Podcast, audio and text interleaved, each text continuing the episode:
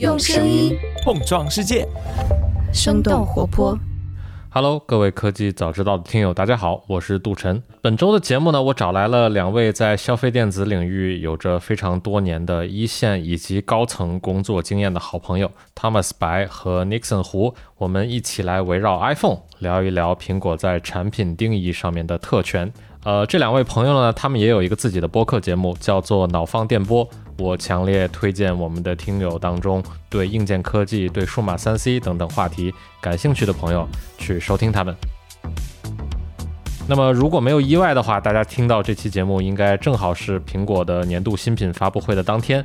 但其实这期节目呢，我们两周前就已经完成录制了，主要是因为我们讨论的内容呢是比较通用的。啊，它并不局限于北京时间今天凌晨这个发布会上面发布的内容，而且我们也不是一个纯讲数码电子的节目嘛，所以里边就算有一些关于 iPhone 十五的带引号的预测，呃，里边有一些错误的东西，其实我们不是特别的在意，呃，因为我们其实想要做的是解析苹果产品看似傲慢背后的来龙去脉，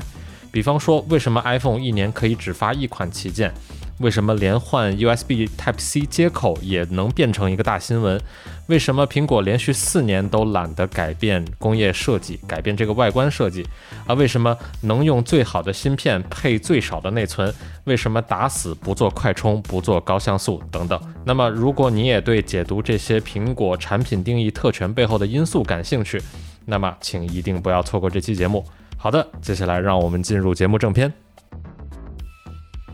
好，大家好，欢迎来到脑放电波。那这一期节目呢，是我台历史上第一次的串台节目啊。我们今天请来的嘉宾是来自科技早知道的主播杜晨老师。杜晨老师之前在科技媒体工作了很多年，也是我们的老朋友了。Hello，脑放电波的听众朋友，大家好，两位主播好，我是杜晨。对我之前在科技媒体品玩，然后贵星人。驻美记者做了四五年，现在在科技早知道做监制、制作人，还有主播，很荣幸能够来到脑放电波。OK，呃，科技早知道的听友们，大家好，我是托马斯白，那我是来自脑放电波。呃，过去呢，我在消费电子行业从事市场工作很多年，也在智能手机领域负责过国内跟海外两个市场的营销工作。那现在呢，我是在 XR 这个行业，呃，也是做市场相关的工作。大家好，我是 Nixon 啊，我一直从事产品研发工作，我在 XR 行业。呃，我们知道苹果公司刚刚在不久前，呃，发布了他们今年的手机发布会的邀请函。那我们现在已经明确的知道，iPhone 十五将在北京时间九月十三号的凌晨发布。在本期节目，除了会跟大家聊一聊接下来马上要发布的这款苹果的年度的 iPhone 十五，相比过去到底有哪一些呃主要的升级和变化？那除此之外呢？更多的我们是想通过聊苹果 iPhone 十五，来一起看一看苹果的产品定义的逻辑是怎么样的。呃，为什么 iPhone 会变成今天这个样子？苹果在手机领域做到今天这个地位，它又在手机的这个产品维度有哪些特权？啊，也是我们今天要聊的主要话题。那本期节目也是我们苹果特权 Apple Privilege 这个系列节目的第二期。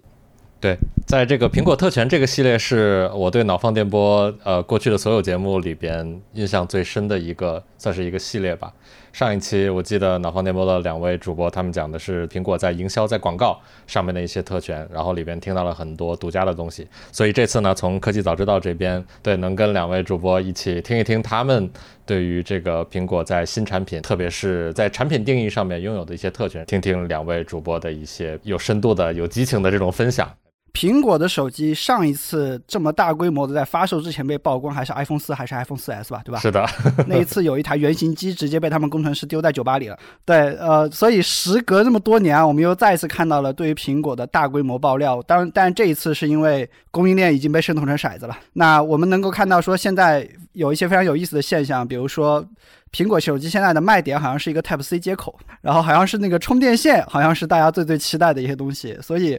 我不得不感叹，就是苹果这个品牌的魔力，就是芝麻绿豆大点事儿都是个新闻。没错，没错。然后除此之外的话呢，那最近也开始很多数码的呃朋友开始就玩梗啊，就开始说，呃，他们嘴上一边说着苹果其实是缺乏技术创新的，它这个产品定价也很贵，没有诚意，对吧？但是呢，你嘴上骂着很很垃圾，但是呢。发售的第一天，你还是掏着腰包去买啊。苹果呢，每一次发布的时候呢，它的这个股票啊也都非常成功。所以说，我觉得今天我们可以来探究一下这个问题背后的一些原因啊。那我们就接下来先聊一聊苹果今年的这个 SKU 吧。那今年呢，苹果将发布四款手机，两个数字系列，然后两个 Pro 系列。但是呢，我们我们看到在这个 Pro 系列的通常的大的那一款，我们过去叫 Pro Max。今年的这个信息表示，它会改名叫 Ultra，因为我们可以看到这次 iPhone 十五 Pro 和 iPhone 十五这个 Ultra 之间的规格的差距可能比往年都要更大，所以呢，这次干脆苹果就换了一个叫法，不再叫 Pro Max 了。它的这个命名方法好像跟之前在 M 系列芯片的这个不同 SKU 上的命名好像是一样的哈。一开始叫做什么 Max，然后后面又变成呃 Ultra 之类的。对，所以我觉得这是一个可能的原因，就是它未来可能都是用这样的命名来来区分它的小杯、中杯、大杯、超大杯的这个方式了啊。呃，其实苹果最早的是只有一个一个型号的，就是 iPhone 一就是 iPhone 一啊，然后 iPhone 三 G 是它的二代，然后三 GS、四、四 S、五、五 S 都是只会有一款。那从 iPhone 六开始呢，它就变成了两个 SKU。一个小的，一个大的，那个也是违背祖宗的决定啊！因为当年乔老爷子曾经这个很明确的说过，三点五寸就是最完美的这个手机尺寸，不需要更大了。因为那个时候安卓开始往大屏的方向去走嘛，啊，但后面这个乔老爷子 离开以后，而且确实是要考虑到这个数码设备对于大屏的需求，所以未来它就开始出现两个 SKU 了。那后面从十一代开始就会有分成数字系列，那就是这种普通的 iPhone 和 Pro。Pro 系列会有小大两个型号，然后数字系列在最开始是只有一个型号，这个是三台三个 SKU 的时代。那从 iPhone 十四开始，我们看到就会有四个 SKU 了，就是普通数字系列的用户也对大屏产生了明确的需求。那这个时候呢，苹果又再多推出了一款大屏的数字系列，叫 Plus。所以我们有 iPhone 十四，有十四 Plus。加上 Pro 和 Pro Max，这个就是目前看到的这个状态。那我们我们根据预测啊，如果没有没有太大的出入的话，我们未来看到的就是数字系列、数字的 Plus，然后 Pro 和 Ultra。那中间其实我们能看到它会掺杂一些不太成功的一些尝试啊。我记得十三是有 Mini，十二也有 Mini，然后有 XR，XR 是在十一 iPhone 十一的时候，它其实有点像是 SE，但它屏幕又比较大，好像有点像五 C 的当年五 C 的那个感觉哈。哦，对对对，五 C 也是一个。就是比较少少见的型号，那个 C 应该是 colorful 的意思。那这些这些尝试目前看逐渐都退出市场了。比如说这个 mini 系列，其实每一代卖的都低于预期。我们知道小屏取旗舰啊，一个是人数很少，第二个是他觉得他的需求是一个小屏小屏取旗舰。但是小屏旗舰这种东西本来就是一个既要又要的一个结果，就是我又要小，我又要旗舰，但是它其实。在这个空间上啊，在比如说最最典型的就是续航时间啊，电池做不大嘛。呃，我在想是不是它出不出小屏的旗舰，取决于它的小屏的那一套东西的库存还有没有。如果这个库存已经消耗完的话，它其实是完全没有任何的理由继续出小屏的。嗯，对的。十二 mini 的时候看起来是把指纹芯片给清了一下，那就是 iPhone 八那个剩下来的那些指纹芯片给清了一下。啊，然后十三 mini 的话呢，好像又是做上一代的这个上一代的 SOC 嘛，啊，所以啊，清库存其实是一个非常明确的一个东西，但是从我们从业者的角度来看，清库存这是天经地义的事情，对吧？但消费者不是很爽啊，这件事情。其实这里就涉及到一个问题，就是对于普通消费者来说，在过去五年，如果你想要去买一个苹果手机，其实是很累的。因为他十一的时候发明了一个词叫 Pro Max，十二的时候呢又给你讲 Mini 的故事，十四的时候呢丢给你个 Plus，OK，今年丢给你个 Ultra。如果不是今天为了准备这期节目，我在官网上扒拉了的二十分钟，其实我是分不清每一个产品对应什么样的需求的。我是这个在电脑上面 PC 上面我是软粉，对我只用 微软的 PC，然后在手机上面我是已经很多年的这个 Pixel 的这个用户了，就是已经很难去回到苹果，除非是因为确实要使用一些，比方说以前那个我们在硅谷的时候有一些很有趣的一些产品，比方说之前 Clubhouse。然后类似的这样这种产品，它一开始只做了这个苹果的这个 iOS 的客户端，所以这个时候我们没有办法，就只能先去搞一个苹果的手机去用一下。然后过去几年里边，在这个挑最新的 iPhone 手机的时候，想想要去下单购买的时候，就总会遇到一个问题，就是说发现好像在这个四个 SKU 或者是无论几个 SKU 这些里边，没有一个完美适合我自己的。就是说，呃，我想要的各种各样的这种功能，我发现它出现在了不同的机型上。就比方说，有时候我想要小一点尺寸的屏幕，那就。刚才我们提到，那就只在 mini 啊或者 SE 这样的这种现在可能已经退役，以后可能不太会再有可能出现的一个机型上面。然后我需要它的 Pro 功能，我很喜欢它的 Pro 功能，但是我其实好像也没有需要那么高的这个像素。对，所以这个时候这两个功能它就分散在分散在这个呃普通的数字机型和这个 Pro 和 Pro Max 的这个机型里边了。就是这个经常让我感觉到非常的累。再加上苹果这个手机，它在存储空间上面不是一个特别有性价比的一个东西，就是明明是同样的这个尺寸，呃，存储的这个空间跟很多的安卓手机去相比的话，它的这个价格是更贵的，很大程度上造成了选择 iPhone 的一个困难吧。那我我很明确，我现在买 iPhone 兜里有多少钱，然后看一下能买到的最好的是哪一款，就就买了。就是做消费电子的产品经理，反而对配置没有感觉了，因为所有的东西都是过量的，摄像头也是够的，处理器也是够的，没有什么东西缺的。然后基于你的预算，你去选一个最贵的就完了。呃，关于这一点，我觉得我还是有点不同的意见啊，就是两位都觉得 iPhone 很难选，对吧？感觉四个型号很很很费劲。但是大家有没有想过，在这个智能手机前五的品牌里面，其他的品牌？他们选起来有多难？大家有没有想过这个问题？呃，其实大家如果看那个每个季度的销售的这个数据啊，三星基本上四个季度会有三个季度是全球销量第一，然后还有一个季度就是第四季度，通常苹果发布嘛，所以苹果有的时候会超过来变成全球第一，然后三星变成全全球第二。那看起来三星卖的是比苹果要多的，但实际上呢，如果你拆开看三星的每一个型号，你会发现其实三星每年。它卖的旗舰机，比如说 Galaxy S 系列，加上这个安卓安卓体系里面有这个呃折叠机，还有这个竖折、横折。那即便我们把这个所有的这个旗舰机加到一起，它可能占到三星的整体销量的，可能也只有大概百分之二十左右，甚至更更低的比例啊。三星大量的销售的这个数量的来源是它的低端甚至入门级的这些产品系列，A 系列、J 系列。在海外，在拉美、欧洲，在很多市场，你会看到它三星其实有非常多的这种入门级的系列占据了它主要的这个产品的序列里面。像其实国内的一些手机品牌也是一样的，像 OPPO、vivo，他们都是 A 系列。呃，小米的话会是有红米的一系列的这种入门级的机器来承担它的主要的型号，但是苹果没有。苹果除了偶尔会出的，比如说 SE 啊、mini 啊，我们会发现其实它卖的也不好。苹果百分之九十的销量。它都是来自于它刚才我们提到的数字系列，或者是 Pro 系列、Pro Max 系列。这就是我们今天要聊的第一个苹果特权了，就是为什么只有苹果可以说我就做旗舰，不做其他的。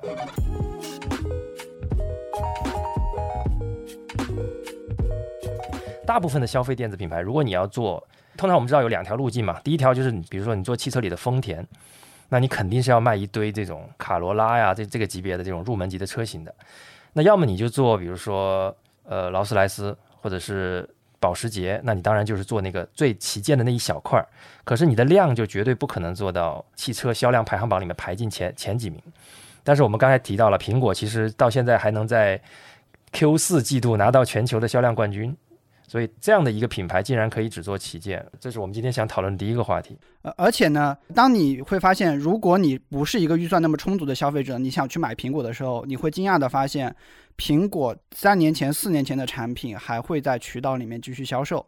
啊，就是它在官网上不一定卖，但是它的代理商一定还会在销售，很多产品是持续正在生产的。啊，是的，就我因为我们可以看到一些渠道代理商的一个报价表啊，我们到现在还能在里面看到，比如说 iPhone 十一一百二十八 G，现在呃每一个颜色是多少钱？然后 iPhone 十二、iPhone 十三的呃这个 mini 啊、SE 啊都还能在这个报价单中看到。这个其实是一个公开的秘密啊，就是官网不卖了啊，京东旗舰店可能也没有了。但实际上，苹果应该是还是在生产一部分这样的这样的一些老的产品，这就是苹果能够只做旗舰的第一个神奇的地方，就是它的入门级的产品其实是用它过去的旗舰来覆盖的。其实你看，苹果在三千五、在四千这个价位段，实际上仍然提供了产品给你选择，那就是三年前或者四年前的苹果的这个旗舰机。在你们看来，这个东西是苹果有意而为之，还是说它确实是不想让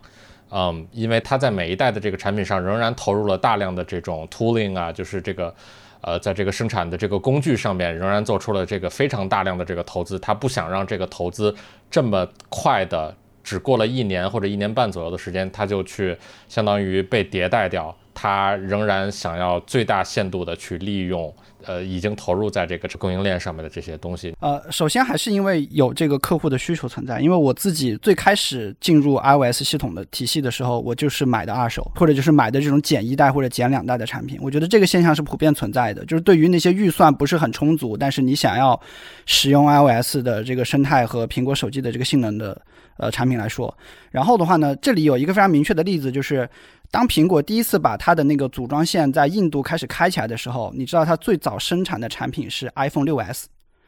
但是苹果在印度开始生产，没记错的话，应该是三年前还是四年前的事情。六六系列是上一代的所谓的就是苹果上一个超级的单品啊，所以你能看到就是呃它的整个这种需求量其实会绵延若干年，而且呢，觉得这是第一个原因。然后第二个原因呢，就是呃消费电子的这种商业模式啊。啊，它一定是说你你能够获得一个正向循环，就是当你卖的越多的时候，你会发现你的成本会越低，然后的话呢，你还能质量越好，所以这就是一个很有意思的事情，就是说你卖的越多，你你的成本越便宜，然后你就可以反向来既给现市场上的消费者提供更便宜的选择，你也能不断的去优化自己的利润模型，然后。我们就看到了苹果在股市上的这种表现，对吧？因为它的利润是非常受华尔街的认可。我这里给大家举一个例子啊，就是呃，如果大家熟悉电动汽车的话，它大家会知道这个理想汽车，它基本上只有一个配置，就所谓这个标配就是顶配啊。因为传统的汽车品牌呢，它会把自己的汽车分得非常的细，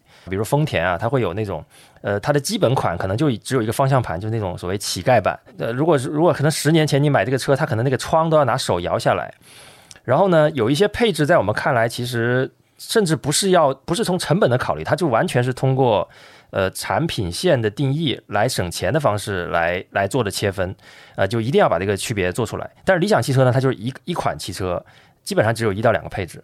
这种做法带来什么好处呢？我们知道理想汽车大部分的汽车标配空气悬挂，空气悬挂呢原本是在汽车领域一个非常贵的。悬挂的这个系统，相当长一段时间里是欧洲掌握这个核心技术的一个一个配置，对吧？对对对，一方面是欧洲掌握核心技术，另一方面因为只有非常少量的顶配车才用空气悬挂，所以它的这个出货量其实并不大，所以导致它的成本反过来变得更高。那理想开始用之后呢，它其实就。反而放大了这个空气悬挂的量，其实也应该是跟它的供应商谈到了一个非常好的价格。那供应商也很开心啊，我本来只能卖可能呃，比如几万个，那现在我可以卖几十万个，它是一个十倍量级的这个这个数字。那 Nixon 应该很清楚，在供应链上量级乘以十，成本要下降多少，对吧？那苹果通过这种方式呢，且不说它已经有很高的溢价了，苹果的手机的价格我们之前其实讨论过很多期，甚至是万字头了，现在已经是。那在这么好的成本空间下呢，它还可以通过长时间的大量的生产，让这个成本进一步的下降。所以它在后期，它的这个上一代的旗舰机，所以我们才能才能看到它的这个渠道成本可以做到三千多啊、四千多啊，它其实仍然是有的赚，甚至是在那个在那个成本优势下，它可能赚的更多啊。这是单一 SKU 带来的一个呃非常直接而且最重要的一个一个优势吧。我觉得就是在供应链跟成本上的呃优势。然后第二点呢，刚才其实也也提到了，就是我们知道其他的是这个安卓手机品牌啊，他们其实成本里面很大的一块是它的这个处理器 SOC 嘛。那你要要么用高通的，要么用天玑的，但是三星可能有它自己的。即便三星它也在大量的使用这个高通跟联发科的芯片。芯片厂商呢，它其实是有获利的目标的。我们知道，其实芯片这个它就是在那个沙子上雕刻雕刻那个电路板嘛。那有的时候它会有良率的问题。那通常这一块板雕下来，如果良率非常的高，我们就会把它用在比较高的频率，呃，比较比较高阶的这个这个这个系统里面。以 Intel 为例，它可能做全部做的是 i i 七的这个芯片，切出来之后呢，有一些芯片是合格的，它就被贴上 i 七的标拿去卖了。有一些芯片，它发现哎，有几个地方可能跑不过去，那它可以手动把那几个地方关掉，关掉之后，它可能变成一个 i 五。啊，以此类推，那个性能或者说那个工艺最差的那块就被标成 i 三来卖了。那这个其实就是一个典型的呃芯片厂商他会做的事情。那有的时候他为了赚钱，他也不一定直接这么干啊，因为他可能为了多卖一点入门级的产品，他为了把比如说 i 七卖的很贵嘛，他卖不了很多。他 i 五的需求很大，这个时候呢，他有可能会把一些性能很完美的呃芯片也标成 i 五或者 i 三拿去卖掉，因为对它来讲都是一样的。而苹果呢，其实就没有这个需求，因为苹果所有的芯片是他自己造的，那它没有呃强行去把自己把这个旗舰处理器降低这个频率来卖的这种这种需求，所以苹果的产品有一个特点，就是过去啊，不管你是 SE 还是 mini，基本上跟你当年的那一代的旗舰用的都是同一颗 SOC。就是在处理器上几乎没有很大的差别，比如说呃图形处理器多一个核少一个核，基本上用起来是没有任何区别的。那这件事情，我觉得苹果能做，主要的原因也是因为它自己来做芯片，所以它在成本上没有任何的顾虑。对的，把原本规划一年的芯片摊到两年，这个其实本质上也是因为呃手机市场换机生命的周期越来越长，所以说。你的芯片的生命周期长的话呢，相当于你投入的那个生产的设备相对来说就低一些啊，你的成本就更好控制。当然，我作为这个消费电子从业者的话呢，嗯，其实对于一款手机能卖四年这个事情，你想一想，其实还是非常的不可思议的。因为你知道，在安卓手机的世界里，这个这个生命周期已经被卷到什么程度了？我举我举一个例子，假设一款安卓手机今年发，明年的这个月你出下一代，对吧？那这款手机它的整一个的销售周期可能是这样的：它第一个星期就把就把生命周期百分之十的量给卖掉了，然后接下来呢，第一个月它就把百分之二十五的量给卖掉了。截止到三个月的时候呢，你生命周期一半的货已经出去了。我们前几年听那个小米雷军的演讲，他就会说，消费电子是一个海鲜生意啊。这里就有有非常明确的差异，就是苹果呢好像不是海鲜，但安卓手机呢确实海鲜的属性是越来越强的。因为我过去已经用了大概七八年，主力在用安卓手机，每次我要换新机的时候，就是会发现安卓手机的这个回收价格，这个价格可能只有百分之五十左右，这都已经算不错的了。但是 iPhone 这边它可能。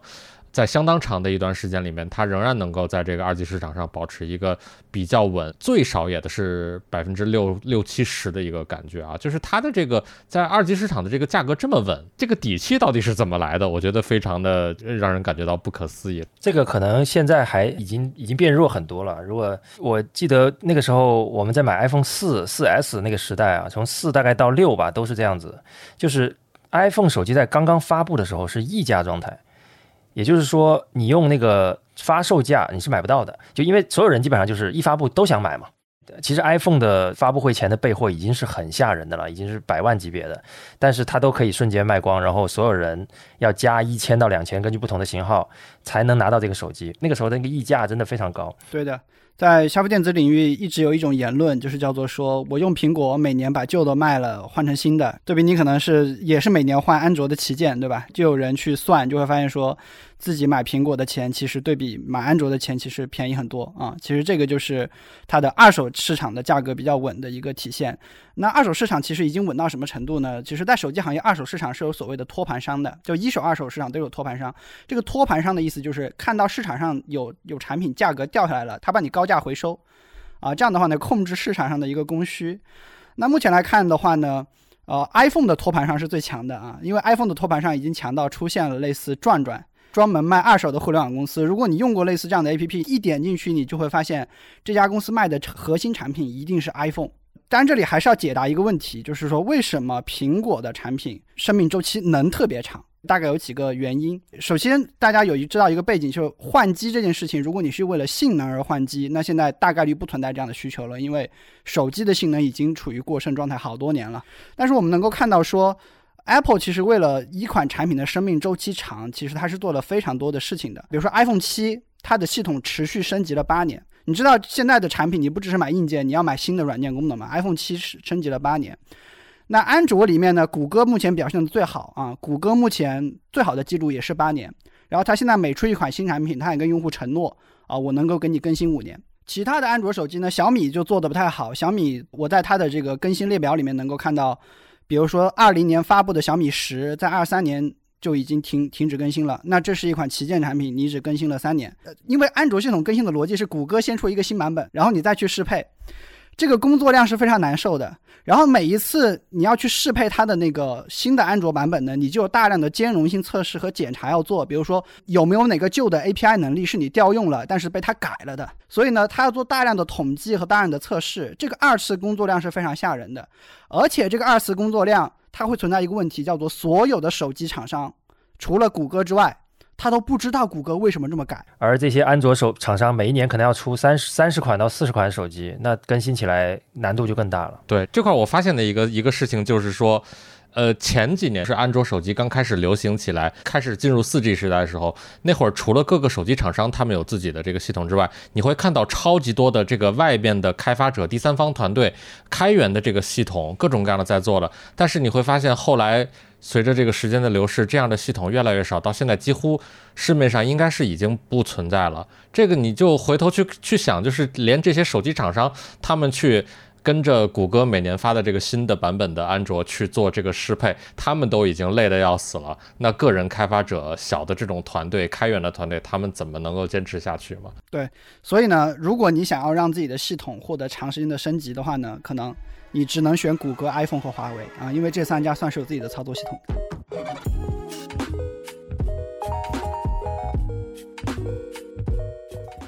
这个聊完了 SKU 之后呢，我们来看回 iPhone 十五有哪些最大的变化呢？呃，我们就先从 Type C 开始聊起吧。我没想到，二零二三年了，我们竟然还在聊这个 Type C 这件事情啊！然后刚刚这个隔壁华为发布了一台五 G 手机，轰动了全球。呃，今天苹果换了一个 Type C，轰动了全球，史称上古之战，是吧？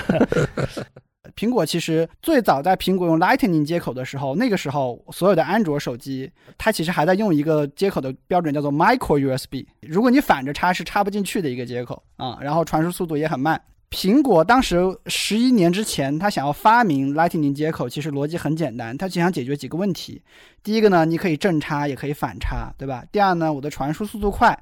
第三呢，我不要占太大的面积，因为手机里的空间是寸土寸金的，我不要占太大的面积。所以说，苹果其实在接口这件事情上，它曾经是先锋，就是它发明了 Lightning 接口。是的，当时的这个 Lightning 的接口的这个使用感受是非常好的，在当时的这个。大部分在这个 USB-C 时代之前的那个安卓手机，你其实是不太容易能够看清楚那个 Micro B 的不同的这个方向的，就导致说，如果你真的用力用大了，USB 的这个线插进去，有可能把这个接口给捅坏的。而且以及还有另外另外一个问题，就是说，即便你的这个插的这个方向是对的，它的那个感受就是也远没有 Lightning 接口的那个插入和拔出的那个感觉更好。就总的来说，给你一种感觉，就是 iPhone 的这个接口的的插入拔出的感觉是更高端的，是更稳固的这样的一种感觉。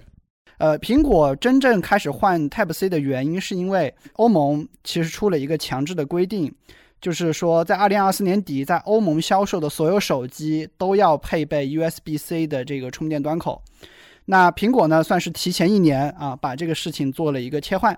那但这个事情很明显是一个全球监管的一个潮流。那欧盟为什么会有这个要求呢？主要的原因是因为欧盟看到不同的消费电子产品有不同的接口，然后 Type C 呢已经成为主流了，那 Lightning 呢还在这单着，所以欧盟呢算了两个数字。那第一个数字呢就是说，每年因为你苹果的这个 Lightning 接口，我去买那个充电头，买那个线。我就一年我就要买出一万两千一百二十五吨垃圾。除此之外的话呢，我每年我的消费者还要花两点五亿欧元来买你的东西。所以说，欧盟觉得这件事情非常的怎么讲，就是他们从这种反垄断的这个。呃，消费者福祉的这个角度去考虑，他们认为这件事情不应该这么做。环保这个角度，其实就是说，你们苹果不是老说，哎，我们这个都是按照环保的这个角度在做事情的。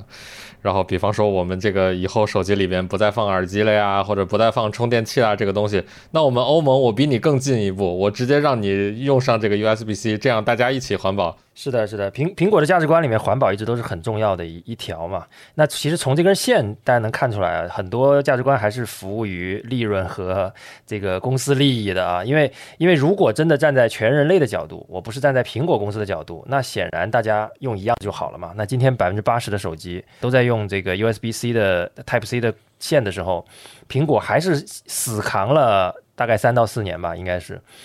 啊。这几年每一年的这个苹果的爆料里面都说，今年的 iPhone 要切到 USB Type C 了，呃，但最后呢，还是欧盟。其实我在大部分的时间里是不喜欢欧盟这种过度干干预企业的这个决策的很多东西啊。其实是在一个自由经济的一个市场上面，你是在干涉公司怎么做自己的生意的。是的，是的。但是今天在这个这件事情上，我是举双手支持欧盟的这个决定。对的，我们来看一看苹果除了被要求改这个规格之外，它还付出了什么东西。苹果呢一直有一个计划叫做。呃，它叫做 Made for iPhone 或者 iPod，就是 MFI 啊，意思就是说，如果你今天一个配件，啊，你想要跟我的苹果的设备有很好的兼容，那你就过这个 MFI 的一个认证。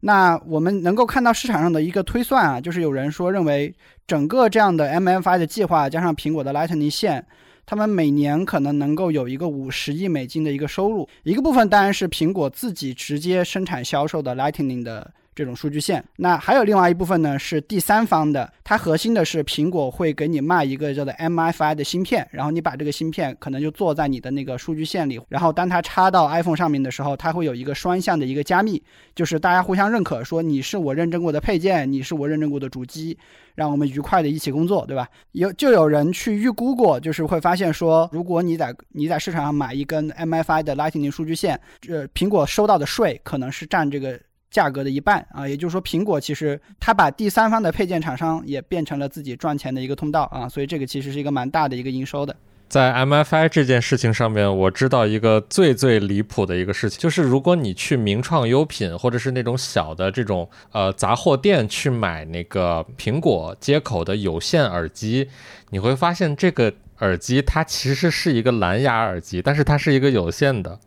对，这个里边就是一个很有意思的东西。你明明有线了，为什么需要做蓝牙呢？就是因为这些厂商他们发现，我在这个就是我在这个耳机里边做上蓝牙的功能，然后通过蓝牙去跟手机进行一个连接，然后有线的这一部分只供电，不走 MFI 的认证，最后比做一条 MFI 认证的没有蓝牙功能的普通线还要便宜。这个就是 MFI 认证最最离谱的一个比较经典的一个案例了。对。天下苦，苹果税久矣。对，是的，MFI 的这个芯片啊，我好像看到一种说法，说苹果的 Type C 的线好像也得有 MFI 的芯片在里面。对，这个就是下一个问题了。因为欧盟的法规里面呢，它只是要求了两件事情：第一件事情一样的接口；第二件事情是。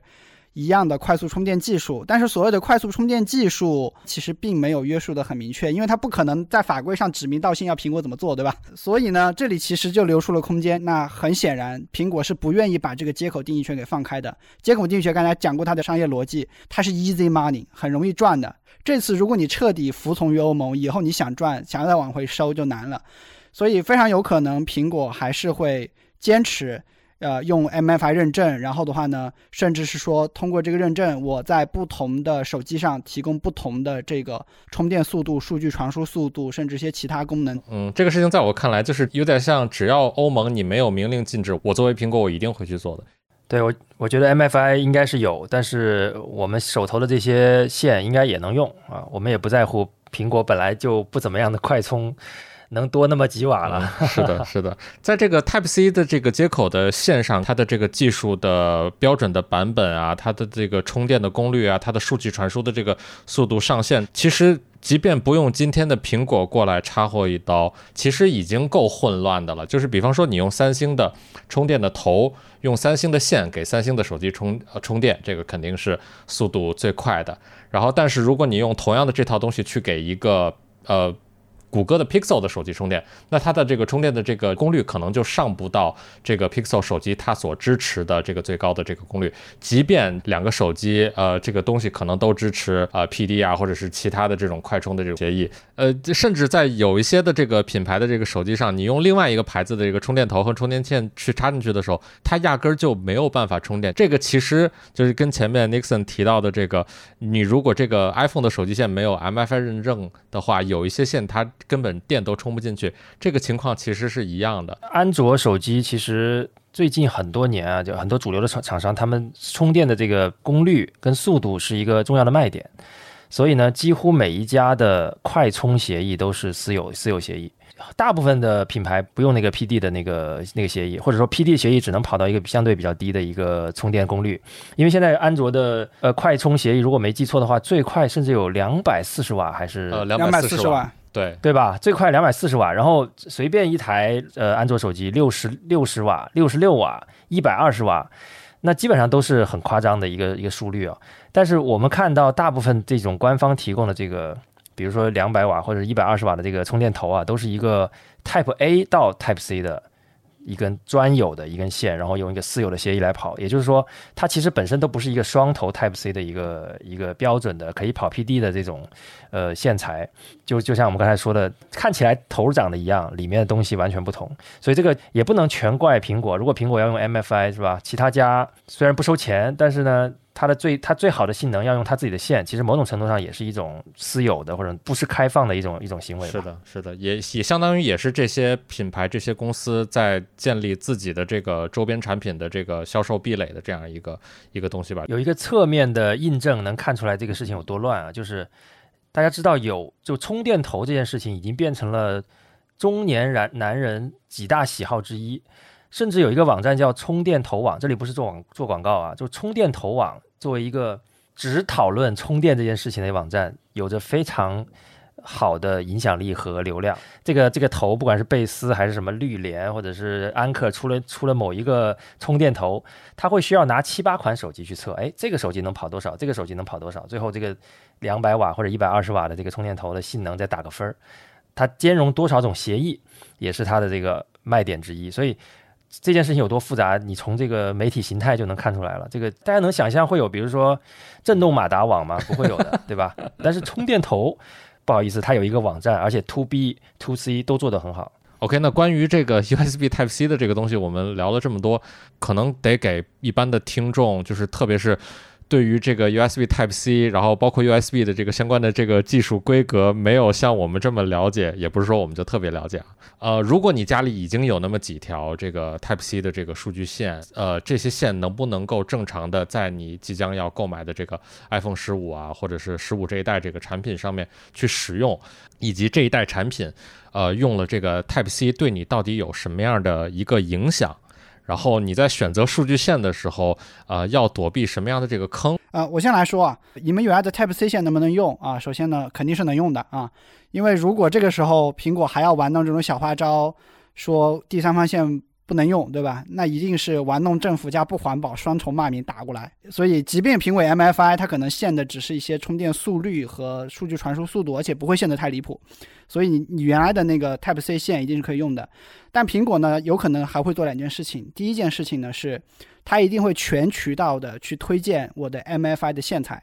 啊，然后呢告诉你说我的 MFI 线材就是质量更好的啊，这个没办法是苹果的特权。然后除此之外的话呢，它也一定会在上市一段时间之后来去调整它的整个 MFI 的策略。那有可能到时候会出现一些问题，就是可能你那个 Type C 的线一段时间是能充电的，但突然一段时间之后，苹果就给你弹窗了，他告诉你说你这个线可能会损害电池健康或者是漏电。我认为不是苹果在刻意的去玩弄消费者啊，它更多的话呢是在基于自己上市之后收到的质量量反馈，它可能根据一些质量不好的一些线材，它给一些这个提示，保证它整体的。产品的质量反馈比较好，那这个是非常明确可以去预期的事情。如果你手里还有 AirPods 这样的耳机，可能明年的 AirPods 耳机就会换成 Type C 口。对，然后我这边从我自己，因为我自己在这个科技记者从业的这些年里边，我其实写过很多关于这个 USB Type C 的一些技术标准的这个混乱的这个情况啊。我记得我最早应该是在一四年还是一五年的时候，我就写过这个事情。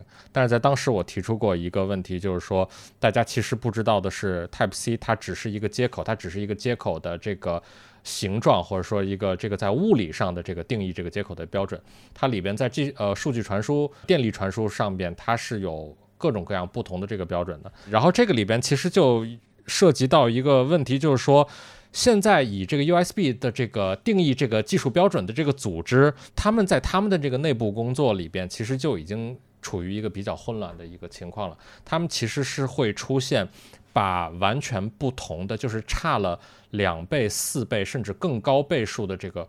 呃，不同的数据传输的这个速率的标准放到就是用同样的这个数字去命名。所以我觉得我能告诉你的就是说，第一里边肯定会有更多的这个接口的这个标准的混乱，可能会有。数据传输速率的这个差别，但是在充电这个事情上面，刚才呃白老师是有提到的，就是说 USB-C 这个物理接口，它其实支持的这个应该是在 USB 四标准上这一代应该支持的最高的功率能到二百四十瓦，但是我们几乎可以确定的是，这 iPhone 上面应该是不会有这么高的这个功率的。对的，呃，充电头网接下来一定会火哈，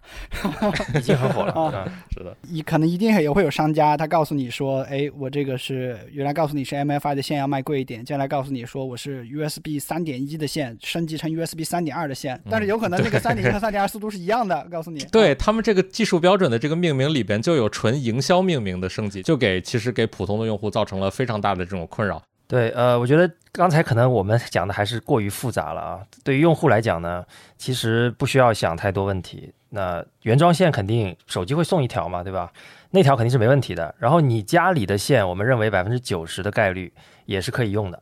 因为刚才我们也讲过了，这个迫于欧盟的压力，迫于这个舆论的压力，苹果不可能上来就把所有没有 MFI 认证的线就直接否掉，所以大家放心拿去充。那以上就是我们对于 Type C 的总结。那接下来我们开始说这个产品的正片吧，好吧？一般一个产品先发布，先发什么？外观。对，呃，先发个外观。老白讲一讲外观吧。首先呢，ID 是没有变的，最大的变化来自于材料，就是从目前的消息来看呢。苹果这次将使用钛合金中框，有一组数据可以给大家参考一下，就是不锈钢的密度是七点九克每立方厘米，而钛合金呢大概是四点五到四点六，也就是说，我们如果从不锈钢切换到钛合金，在中框这个元器件上大概会轻一倍，这个还是很大的变化。对，嗯，苹果上一次用钛合金是在 Apple Watch Ultra 上的啊，然后的话呢。这款手表其实钛合金的成本的上涨啊，加上其他的一些功能，就把整个手表的价格从三千块钱左右直接推到了六千块钱，啊，所以可以想象啊，这个材料是非常的昂贵的。钛合金是一种就是加工起来非常难的这种材料嘛，它的这个强度和硬度是普遍高于铝合金的，相当于你在这个车床里边去做切削，加工难度是很大的，而且对于这个工具的磨损也会比较快。然后像我之前的这个对于钛合金的这个认知，其实是在这个钟表领域里边，钛合金往往都是用于更高端，并且是面向更专业性使用的一个场景。对，钛合金有没有被用在手机上过呢？实际上也有。我跟这个朋友聊天的时候。他有发给我一个八八四八钛金手机，它采用了钛合金。那其实除除去这些非主流的品牌以外呢，其实主流品牌确实没有在中框啊，在这个重要的这个元器件上使用钛合金。那我相信，呃，这次发布以后呢，整个供应链逐渐的可能下一个热点就是钛合金了，可能会逐渐的在安卓机器上呃有所普及。那这个事情在过去其实是发生过的。对，苹果其实最早它的笔记本产品也是塑料的啊，然后后来苹果 Johnny Ive 第一次发布了铝合金，就是一体化，就是一整块铝，你给它下面雕出凹槽，把你电路板放进去嘛。用这样的工艺之后呢，整个全世界的消费电子审美很快就就被带到这个金属上来了。当然，苹果为了呃上这个铝合金啊，也是花了非常大的代价。当时全世界的这个铝合金的这个机床，在一段时间内都是会去包圆的。呃，我印象非常深刻的是，大概在一七年左右，当时小米、荣耀、华为这样的公司一开始开始做笔记本电脑的时候，大家想要像苹果一样也去做这种铝制机身的这种机器，当时呢就会发现说，全全世界的这个产能都在苹果手里。然后呢，你唯一能找到的呢，可能只有微软之前做过那个铝合金的东西，所以呢，微软用剩下的几台机床找了一些产能来啊，才有现在我们能够看到说，Windows 笔记本也能用铝合金的这么一个状态。那苹果总体来说，呃，除了铝合金今天提到的钛合金之外呢，苹果其实还引领了非常多的在材料上面的一个创新和最开始的使用。这块我其实发现了一个有趣的现象，就是说。苹果它对创新的这个尝试，它是非常非常谨慎的，它往往不是一个最新的技术的第一个使用者，他往往是跟随者，就是可能在这个技术已经相对比较成熟，用了一两年的时候，他才会去使用。呃，但是刚才 Nixon 又提到了说，他其实在工业设计，比方说在这个铝合金的这个外壳啊，在现在的这个钛合金啊，呃，以及比方说在 iPhone 四的这个三明治结构上面的这些东西，它其实还是有创新的。这个跟我们平时平常的认知又不太一样了。苹果通常在技术的应用上是倾向于使用成熟技术。就是比如说材料的技术，然后某一个具体的功能点或者某一个产品的技术的时候，它会确定这个技术成熟以后再用。可是，在产品设计上呢，苹果还是相对先锋的，就是它是一家以设计为主导的一个公司嘛。啊，当时 iPhone 六刚出来的时候，我记得大家还在嘲笑它后面那个白色的那个那一圈胶条，因为我们知道一体化成型的设备，你需要给。给天线开孔嘛，那大家就嘲笑那个说叫白带是吧？说这个特别丑，但是没多久，我们会发现其他的手机厂商都纷纷跟进做了一样的设计。那另一方面，可能它也是考虑到这个技术或者这个设备、这个材料有没有可大量量产的能力。说到保守呢，其实呃，在材料上呢，我们可以看到苹果。也不是说我什么材料都呃成熟都用的啊，我们可以看到很多材料很成熟了，但是苹果基本没怎么用过。在手机上呢，我们知道像小米啊，还好很多品牌，它是在陶瓷的后壳，呃，有很多优点啊，耐滑，然后手感温润啊，苹果从来没用过。然后素皮是国产的很多手机品牌非常喜欢用的，哎，是的。其实，在在硅谷，他们呃，我记得早期像 Palm 啊这些这个 PDA 的品牌，它也用过素皮，黑莓也用过的，对，黑莓也用过，但是苹果从来没用过。然后呢，像一些技术，比如说屏下指纹，然后屏下摄像头，其实安卓都在用了，但是苹果从来不用。苹果直接从指纹跳到了这个 Face ID 嘛，就是它宁可开一个刘海。对，所以苹果呢，其实我们很难用保守还是激进来定义它。它更多的时候，它有它自己的一套产品的逻辑跟设计的这个选择。但总体来讲呢，我觉得苹果在技术上是偏成熟和保守的。在设计上还是很先锋和激进的这样一个一个状况。但是今年这一代产品外观其实已经是四年不变了，对吧？是的。啊，上一次变外观其实是二零二零年 iPhone 十二啊，把它变成直边框，之后接下来十二、十三、十四、十五。接下来四年都是一样的东西。对，我觉得首先这也是苹果的一个特权，因为我们如果纵观其他的安卓手机品牌呢，没有一家敢这么敢这么做啊。就是任何一个安卓手机，我今天迭代了，一定在 ID 上会有相对比较大的变化。啊，甚至有一些手机，它在这个一致性做的不好的时候，它的上一代跟下一代甚至都不像是一个爹生的。是，特别是在这个背后的这个摄像机模组的这个排列的方式上面，经常会发生非常大的变化。是的，是的，呃，有的是中置，有的是左右对称，有的是放在左上角等等，一直在变。但是苹果就可以从第一天到今天，你甚至可以说它没有巨大的变化。呃，然后它这么做有什么好处呢？其实也很明确啊，两年做一次 ID，那你想它的这个设计师可以有足够的。带宽足够的时间去不断的雕琢它的每一代的设计，我这两年时间我就改这一款就好了。同样的设计带来的这个供应链的好处不言而喻嘛，就是它在某一些地方我就用同样的料件就好了，呃，我可以反复的用，一直用下去。在这个前提下呢，我觉得两年一迭代，因为过去我们从其实从 iPhone 的第二代开始就是两年一迭代，那从 iPhone Ten 之后呢，苹果不再用这个 S 系列来命名命名了，它每一代都往下叠一个数字。那看起来好像应该迭代更大吧，但其实不是。从 iPhone 十一到十五，你可以说它都是完全一样的设计，就是背后 Pro 系列就是三个点，三个摄像头啊，数字系列呢就是两个摄像头，然后永远都在左上角，只不过这个模组越来越大。然后它可能在十二开到十一呢，有一个圆角边变成了一个直角边，然后在材料上它可能会有说做一些迭代，像比如说十五变成了钛合金。但除此之外呢，其实。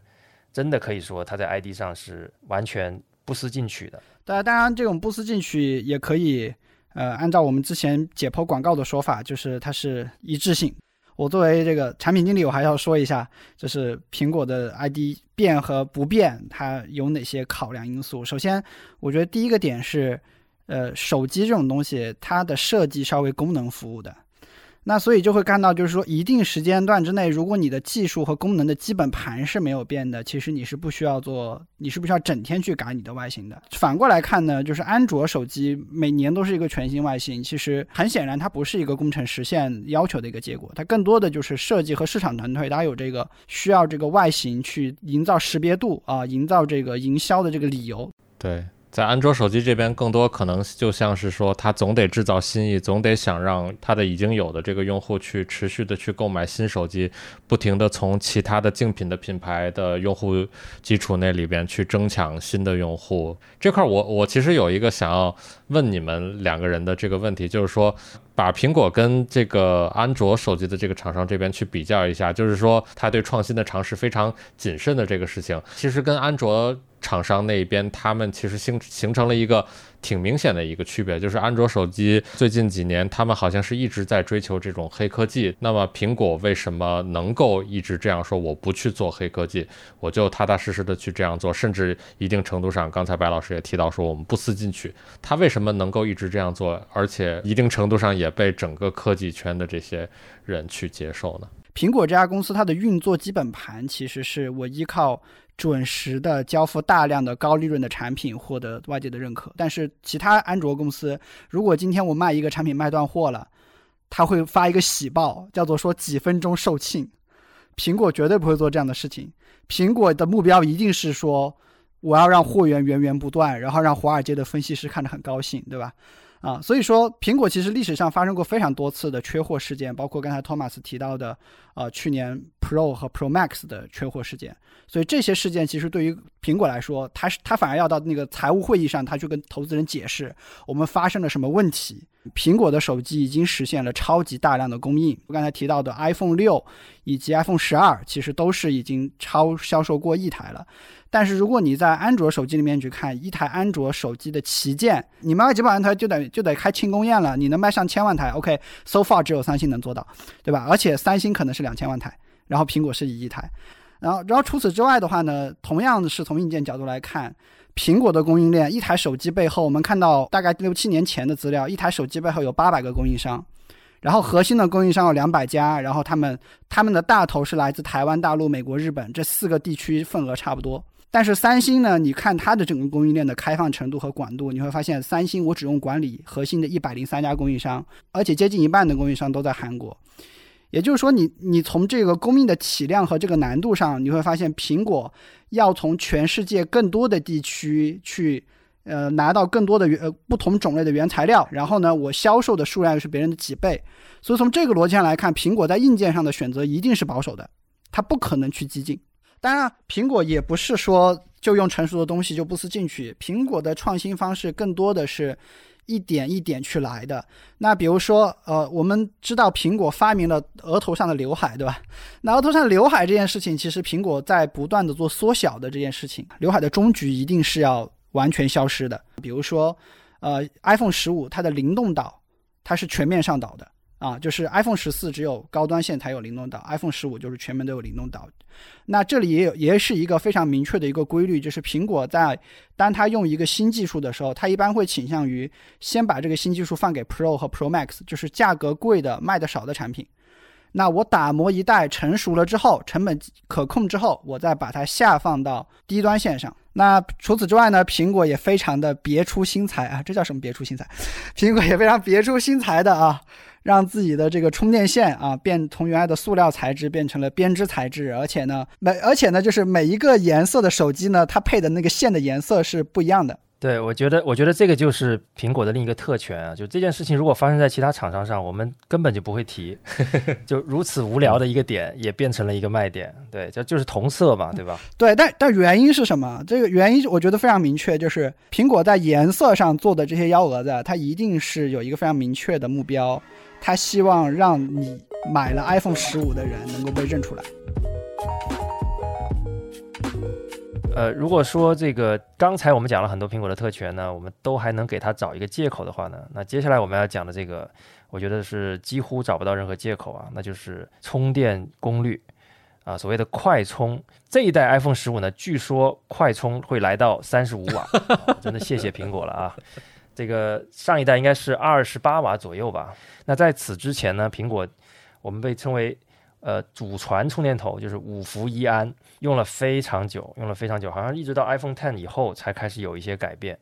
那在这个过程中，我们看到安卓手机，尤其是中国的安卓品牌，已经都卷到什么程度？刚才已经讲了，可能最高都有两百多瓦的这个手机的充电的功率。这个功能应该说是绝对提升用户体验的。在这种明确提升用户体验的场景下，苹果坚持在缓慢的迭代它的快充。到今今年 iPhone 十五，大家如果买回 Pro 版本呢？应该可以享受这个高达三十五瓦的这个苹果快充了。他解释这个东西的一个角度就是，他不会在发布会上说我们的电池的这个容量是多少，但他会说我们的续航，我们是一个 all day battery，一天都能够用，他不会说几个小时之类的这些东西。所以如果他这么说的话，那其实你就是回家，我反正已经 all day 了，你回了家没电了，你晚上充就完了，快不快又有什么意义呢？对吧？他就这么说。但实际上，苹果手机的电池续航可能也它并不是 all day，怎么可能做到 all day 呢？对吧？呃，但当然这里也有可能一种考量啊，就是苹果手机面临的全球市场其实是不那么需要快充的。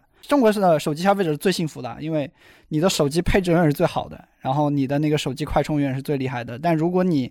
呃去到其他国家旅行，尤其是你去机场的那种充电的地方，你会发现大量的人。呃，尽管苹果已经好几年没有给用户送那个原装五伏一安的充电头了，然后你会很惊讶的发现，二零二三年还会有无数多的人在机场插着五伏一安的手机充电头在充电。没错，没错，也跟刚开始我们提到的，就是它的早前四五年的旗舰机还在有很多人用，是有同样的理由，就是你会发现这些人真的是还在用。iPhone 十甚至更早的这个产品，然后以及在用五伏一安的，就是那个 USB A 转这个 Lightning 的这个充电线在充的。所以从从利润的角度，从供应链的角度，从全球市场需求角度，我们都可以说苹果这么做是符合商业考虑的。但是如果说从用户体验角度考虑，你给他提供一个快充的选项，让他快一点充满，我相信也是不会在任何维度上减分。但是它就是不提供啊，这我觉得这个甚至不能用特权来说，这个就是傲慢了。我们刚才聊了这么多，整个苹果手机的这个一系列的特权跟它的产品逻辑啊，那中间其实也提到了这款产品的一些基本的规格。那我相信，呃，各位听友听到这里呢，应该对这一款 iPhone 十五的系列有一个初步的了解了啊。基本上，我觉得十三号的发布会呢，不会跟我们现在讲的这些规格有太多的出入。可能会有一些非硬件的点，我们今天预测不到的，比如说它可能会在 OS 里面加入一些 AIGC 的东西，这个是我们期待的部分啊。但是这个可能我们现在就没有任何的消息能确信这个事情会发生。那到底这这代产品值不值得买呢？东西好不好呢？我觉得这里我要引用一个我们也是我们的好朋友，这个 iF 二的主编。刘学文老师的观点啊，他认为今年的产品其实爆点还是蛮多的。那总结起来就是 C 口、长焦、钛合金。这个实际上这三个升级呢，是消费者感知很强的升级。哎，确实，也对于苹果手机的升级，可能看得见比升级的多少更重要。今年的手机拿到，你看屁股啊是个 C 口，你打开相机你能玩一个长焦，然后你一看重量，哇是一个钛合金。我觉得。挺好的啊，这个确实是挺符合消费者对于一个产品换新的认知的，所以我觉得这一代一直有人预测它会又是一代新的爆款啊，所以我们来拭目以待啊。对于我来说的话，我觉得我应该会等到明年，如果它还能继续用钛合金的话，那我明年应该会买的。但是今年这些东西。嗯，我觉得可能对于一代一代这样过来的 iPhone 用户，多年的 iPhone 用户来说，是一个嗯蛮不错的一个升级吧，就是还算比较比较有诚意的一代升级吧，就是改变的东西非常多，但是对于我来说，我还想再等一年。所以杜晨老师就是因为因为我们知道 iPhone 用户其实分两波啊，一般过去我们两年一迭代嘛，有一波呢就是从永远都买那个数字，比如说六呃五四。然后另外一波呢，他就是更喜欢成熟一点的版本，也就是四 S、五 S、六 S。杜晨老师应该是那个选 S 系列的那一波消费者。对，因为我们之前说它两年一迭代的时候，它总是到就相当于下半的这个周期里边出来的那款产品，通常是更加稳定、功能更加强大、更加成熟的。对，所以我过去在就是没有整个投靠到安卓阵营之前，我在买 iPhone，我在买苹果的这个产品的时候，通常都是这个样子的这种做法。呃，好的，那以上就是我们这一期的全部内容。呃，这也是我们第一次跟科技早知道做的一个串台节目。我们感谢杜晨老师今天非常有价值的输出吧，在我们整个。节目里面也帮助我们补充了非常多的内容啊，也感谢 Thomas 跟 Nixon。好，希望我们之后有机会可以再次串台。那我们本期节目就到这里，谢谢大家。这期 What's Next 科技早知道就到这里了。听完之后，如果你有任何的想法，欢迎在评论区里面给我们留言，我们每一条都会认真的看。如果你喜欢我们的节目，请记得给我们五星或者好评，分享给更多的朋友，也会对我们非常有帮助。你也可以单独写邮件给我，邮箱地址是听 t i n g at 声点 f m，我都会一一回复。那同时，公众号和微博也可以搜索“生动活泼”，声是声音的声，节目相关的更多信息会在公众号里出现，微博和公众号都会有不定期的福利给到大家。如果你想要跟我们更加紧密的讨论和分享，或者想要认识和你一样有求知欲的新朋友，可以加入我们的微信群。进入听众群的方法是在公众号文章中扫码添加，或者是公众号后台回复“科技早知道”即可获取邀请码。期待你的加入，我们下期见。